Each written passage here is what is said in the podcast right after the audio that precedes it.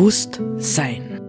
Wir befinden uns am Beginn einer tiefgreifenden Wandlung unserer gesellschaftlichen Lebensverhältnisse.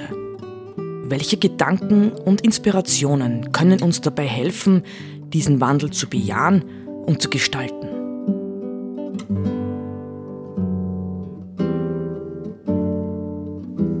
Eine Sendung von Roland Steidl.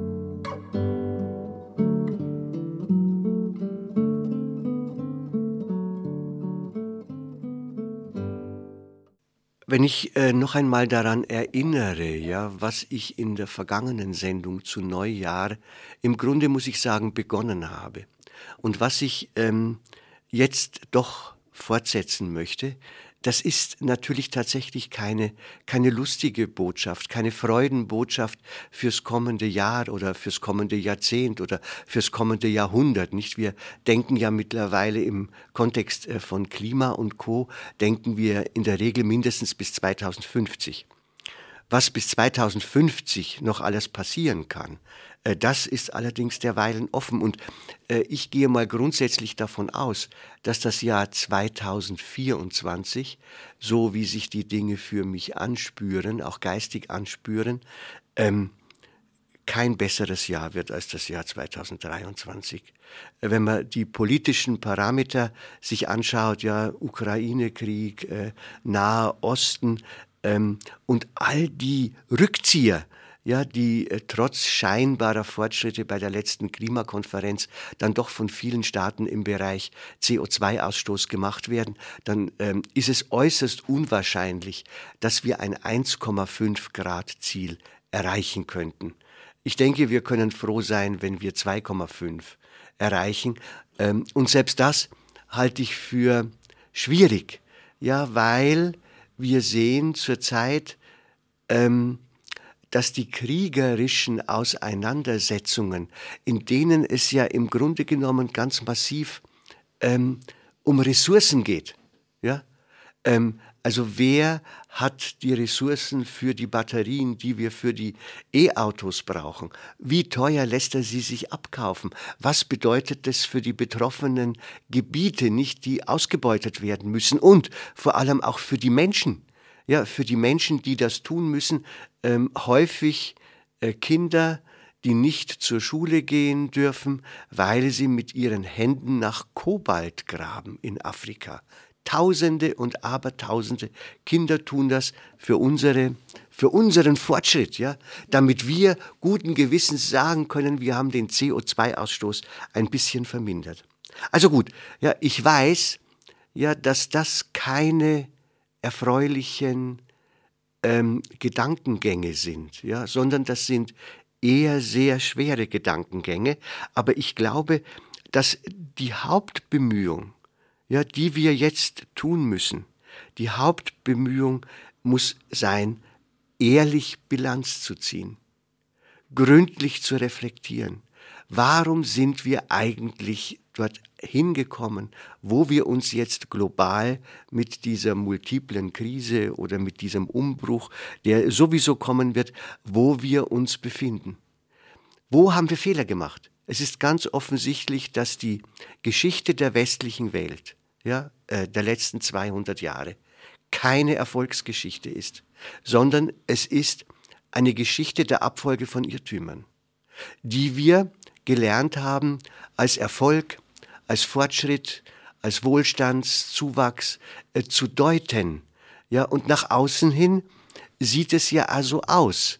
Aber wenn man dann ins Innere schaut, wenn man hineinschaut, äh, wie geht es den Menschen denn wirklich damit, dann glaube ich, dass das große Glücksversprechen des Wohlstands, ja, die, das größtmögliche Glück für die größtmögliche Zahl, 1900, im 19. Jahrhundert hat man das so gesagt, ja, ähm, zu erreichen, dass das tatsächlich nicht eingetreten ist.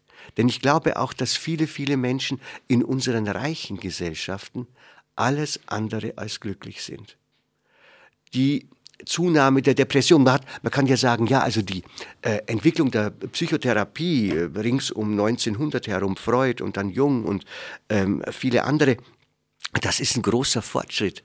Ich glaube, äh, sagen zu können, zumindest wäre es eine These, die man bedenken müsste, dass die Psychotherapie und ihr Boom ja eine Folge davon ist, dass durch die Entwurzelung der Menschen und durch die zunehmende Industrialisierung ähm, Menschen eigentlich psychisch in Krisen geraten sind und dass die Psychotherapie notwendig war, um diese Veränderungen ähm, über, überhaupt irgendwie zu verdauen und zu verarbeiten. Ja, also es ist eigentlich, ich könnte mir vorstellen, die Psychotherapie ein Krisenphänomen. Ja, eine, der Versuch, äh, die rasanten Veränderungen im Lebensumfeld der Menschen in irgendeiner Form noch zu begleiten, ja, in irgendeiner Form abzumildern. Also, wir müssten radikal bilanzieren. Übrigens sage ich das seit mindestens 30 Jahren, wahrscheinlich länger.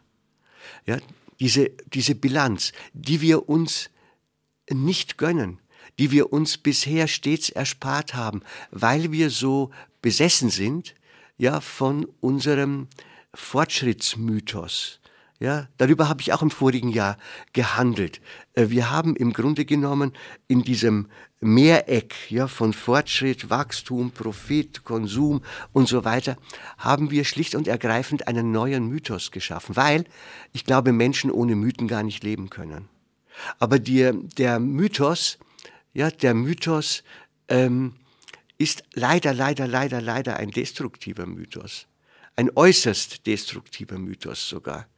Ähm, und wie, wie können wir, wenn es schon um Mythen geht, heute Mythen erschaffen, also uns Geschichten erzählen. Nicht, nicht, nicht, nicht mehr die Geschichte vom Tellerwäscher, der zum Multimillionär wird. Ja? Das ist eine unsinnige Geschichte, äh, die ähm, mit dazu beigetragen hat, uns dorthin zu führen, wo wir heute stehen. Ja, die Verheißung von Reichtum. Wir werden reich. Ähm, wir sehen an Leuten wie René Benko, wohin das führt. Ja?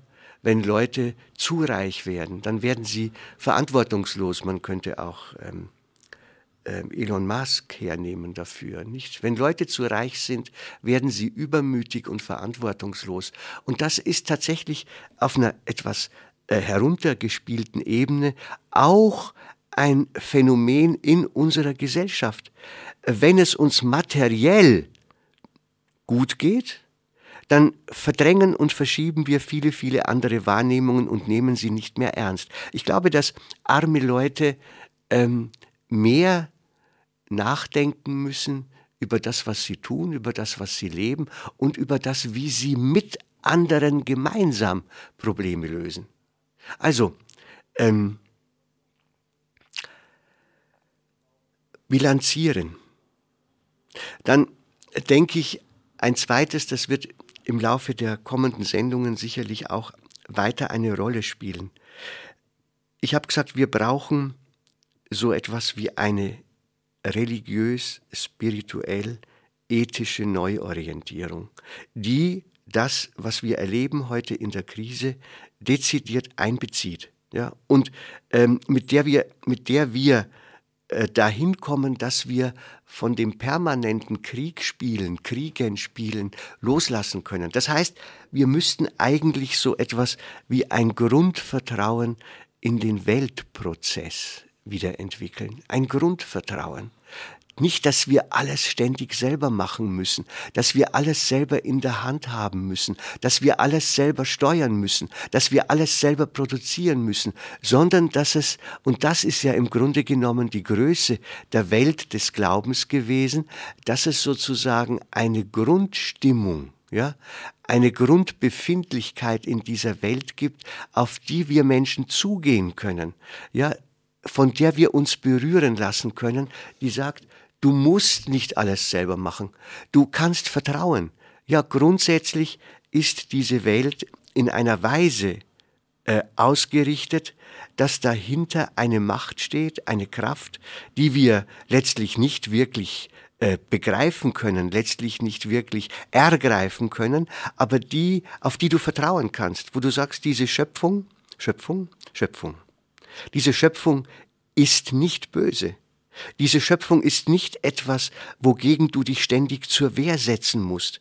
Diese Schöpfung ist nicht etwas, das du hm, in den Griff kriegen musst, ja, die du unterdrücken musst, die du, ja, das sind ja alles so Dinge, die äh, wir im Grunde im Zuge des Fortschritts formuliert haben. Die Natur ist etwas, äh, was wir in den Griff kriegen müssen. Nein, die Natur, kann man genauso gut sagen, ist gute Schöpfung, die zu Diensten des Menschen ist. Nicht? Wenn äh, letzte habe ich äh, die schöne Geschichte vom Johannes Pausch wieder gehört. Der hatte eine schwere Borreliose und äh, wusste nicht, wie er sich helfen soll, so schwer war sie.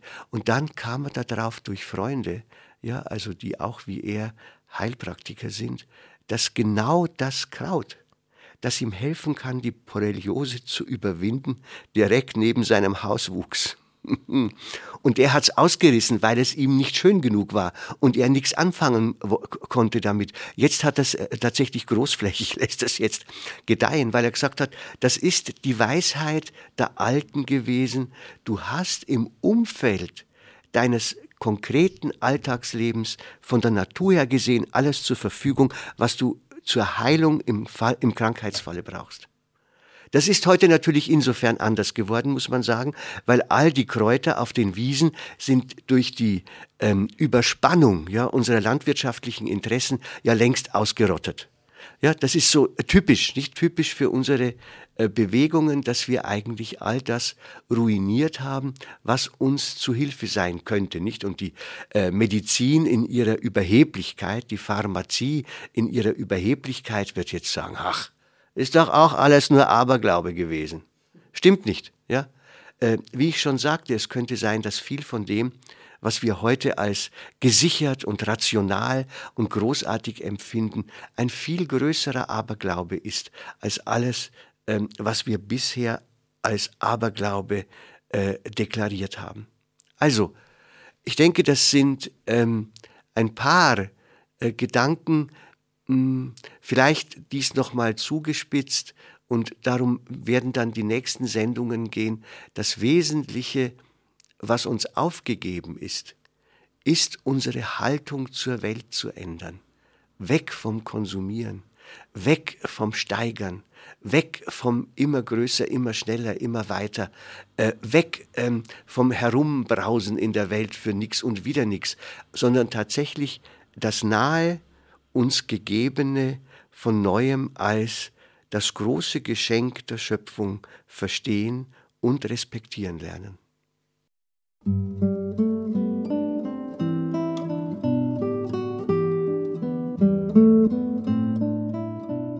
Sie hörten Bewusst Sein.